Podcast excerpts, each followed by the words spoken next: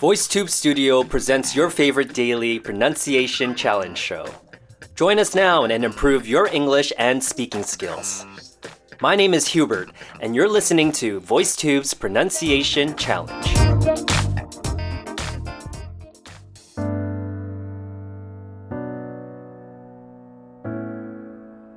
Sleep deprivation is physically miserable and creatively cathartic.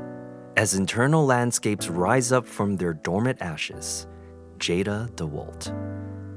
Good day, fellow VoiceTube listeners. Welcome back to the Pronunciation Challenge with me, Hugh, as your host for today's episode. With today's episode, I have to admit I'm doing this more for myself than for you listeners. Why? Well, it's because I am sleep deprived. I watched this video because I was curious as to what my brain probably looks like right now.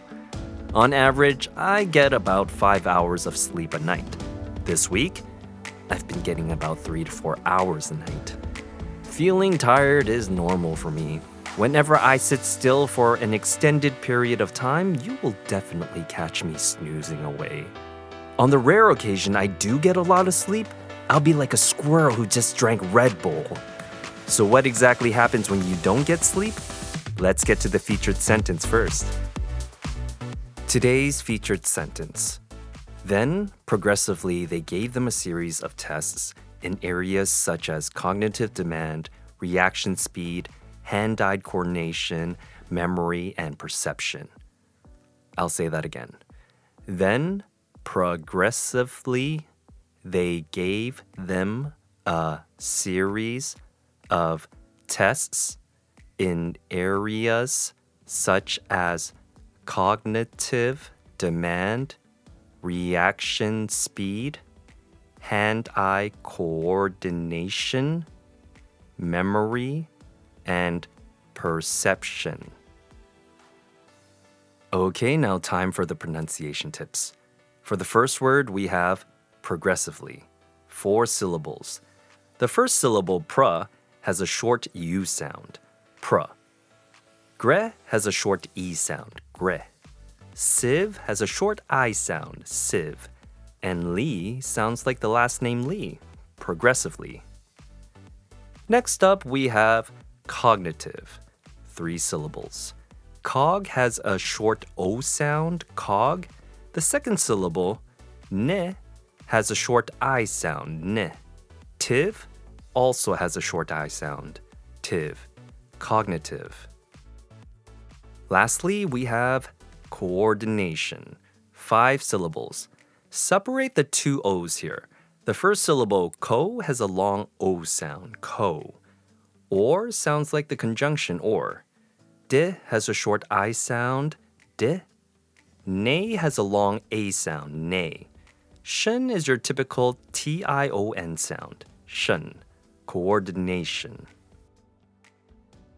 Moving on to vocabulary. The first word is progressively.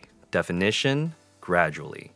Used in a sentence, you could say, the disease got progressively worse over time. Next word, cognitive.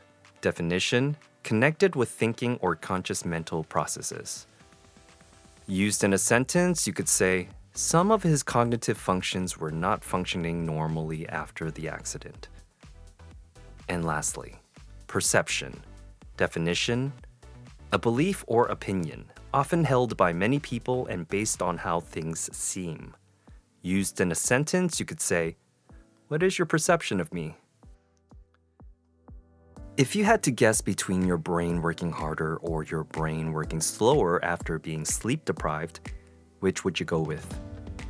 It actually works harder, which isn't a good thing. It has to work harder to do the same things. It's actually similar to being drunk.